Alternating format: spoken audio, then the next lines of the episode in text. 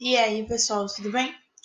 Uh, a gente tem falado bastante do, da questão do, da Revolução Industrial, dos problemas que ela trouxe para o ambiente, e hoje a gente vai dar uma generalizada aí nesse assunto.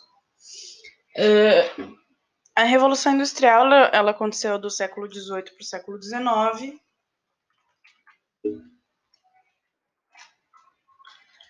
É, ela foi a Europa, né? Foi o, o a pioneira, né, ela, é, Inglaterra foi a, a, pioneira da Revolução Industrial. É, e tipo, a gente tem que entender como foi o processo de você sair da transição do campo de uma produção rural para as manufaturas, né, para as questões de realmente de indústria, de, de, de, da substituição do, das mãos do homem pela máquina. A gente tem que entender um pouco dessa história. É, até o final do século XVIII, o pessoal da, da Europa vivia no campo e produzia o que consumia. Era um consumo para su, su, sua existência era um consumo artesanal e quem estava produzindo dominava todo o processo produtivo. Ou seja, se ele estava fazendo uma cadeira, ele fazia a cadeira desde ir pegar a madeira, a matéria-prima, até ele talhar o formato da cadeira, lixar a cadeira, invernizar a cadeira, todo o processo, tá? E apesar dessa, dessa produção ser em grande parte artesanal, na França e na Inglaterra já existiam as manufaturas. É, manufaturas eram as grandes oficinas, onde vários artesãos faziam as tarefas. É, e eles eram subordinados, eles eram empregados da, manufatura. A Inglaterra ela foi a, a o carro-chefe da Revolução Industrial por muitos fatores. A, ela possui uma burguesia muito rica, é, tinha uma zona livre de comércio muito importante na Europa. A localização privilegiada da Inglaterra junto ao mar, e quando você tem uma facilita, um facilitador desses, você possui um, um modo muito mais fácil de fazer com que seus produtos cheguem nos outros, via mar, via rotas marítimas, né?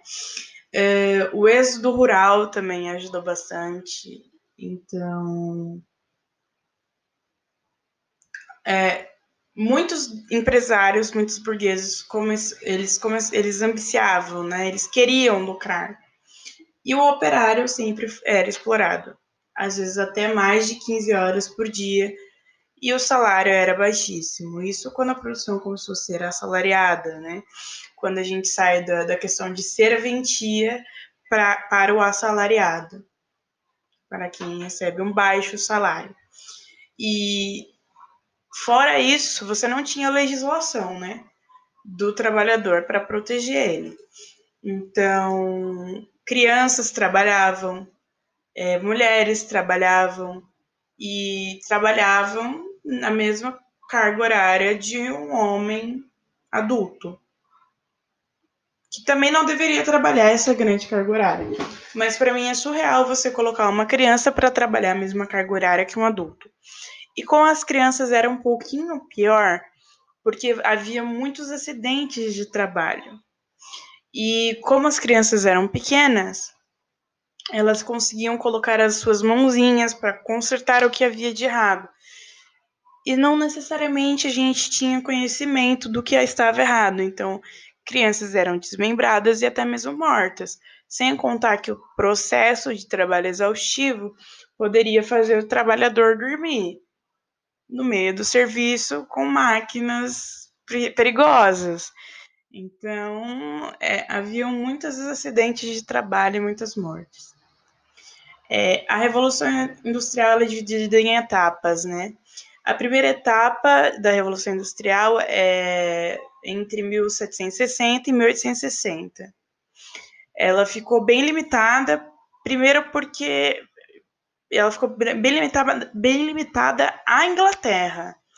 É, teve sim um aparecimento de indústrias de tecido de algodão, é, com o tear mecânico, né, nessa época, e o aprimoramento das máquinas a vapor, que foi o que deu a continuidade para a Revolução, que é a segunda etapa da, da, da, da chamada Revolução Industrial. A revolução, a segunda etapa, ela começa de 1800, 1860 até 1900, são 40 anos aí, e diferente da, da primeira fase, é, a França, a Rússia, a Alemanha, a Itália, eles também estavam se industrializando. É, começaram a valorizar o aço e passaram a dar mais valor à energia elétrica. Combustíveis, petróleo, derivados do, do petróleo. É, você teve a invenção do motor, a explosão, você teve a locomotiva a vapor, a Maria Fumaça, e o desenvolvimento de produtos químicos, que foram, que, que foram os marcos dessa segunda etapa, né?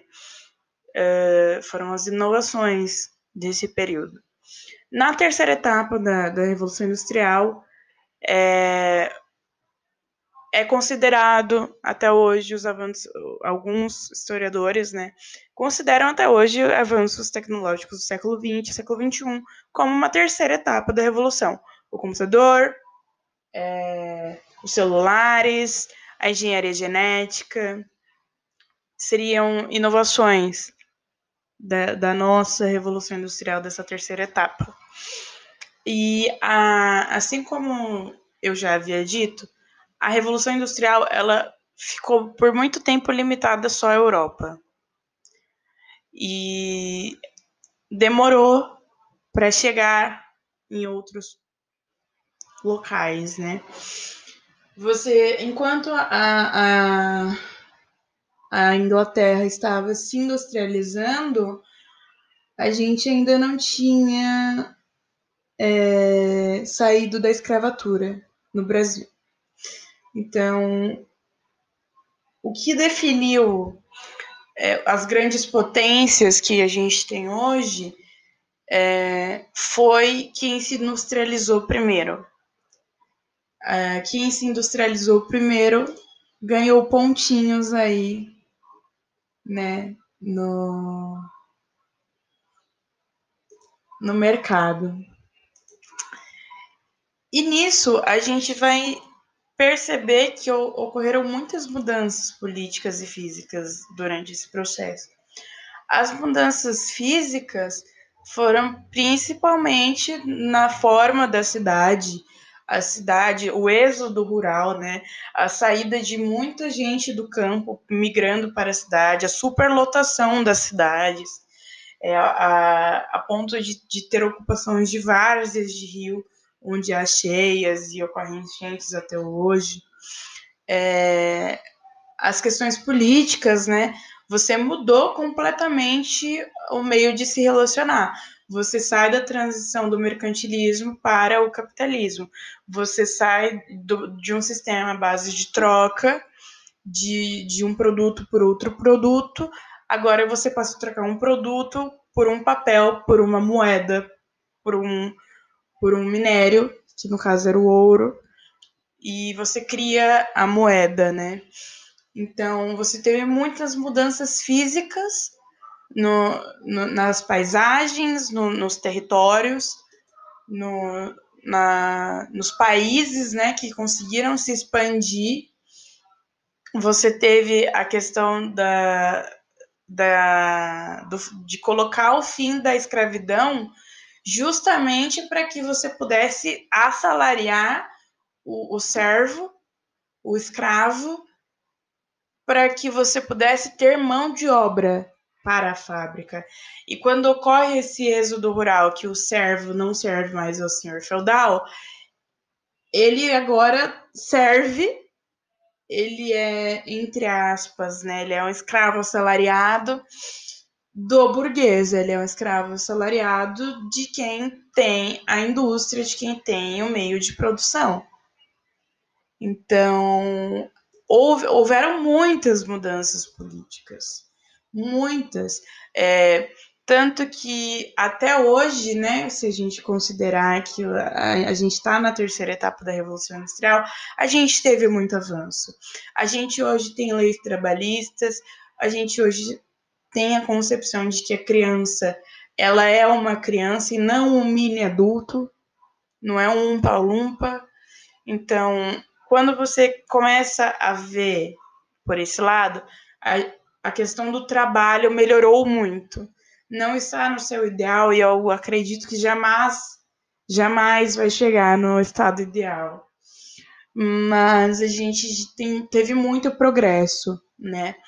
A gente teve muito progresso. A gente teve bastante é, revolução. É, a favor da, do, dos trabalhadores, você teve. É, você teve grandes períodos de, de, de, de revoluções. É, por exemplo, a Revolução Francesa ela foi uma agitação política e social gigante na França e ela foi completamente impulsionado pela burguesia, porque a burguesia tinha o interesse de, de expandir os seus negócios, os seus comércios. Então, teve muita influência política. A burguesia, as revoluções só aconteciam por conta da burguesia. Quando a burguesia passou a se tornar a elite, a dominância, é, que agora você não tinha mais o poder detento nas mãos da igreja, né? Não todo, pelo menos. Agora, a burguesia detinha grande parte do poder, era, era a elite quem controlava com sua influência o seu dinheiro. A partir disso, você já tem uma mudança política gigantesca, porque você tira a, a religião como base da, de um sistema, de, de, um, de uma monarquia, e passa a ter a burguesia como centro das atenções. E quando você tem a burguesia como centro das atenções, ela vai fazer de tudo para que os negócios dela vão vá para frente. A burguesia vai fazer o que for necessário, e inclusive impulsionar revoluções, fazer com que caiam grandes impérios, é, pressionar é, até então que, as, que não eram países, ainda não eram repúblicas, a, a virarem, a se tornarem repúblicas para que o, a tecnologia da, industrial chegue né, no, nos países e cada, cada local teve o seu tempo de industrialização.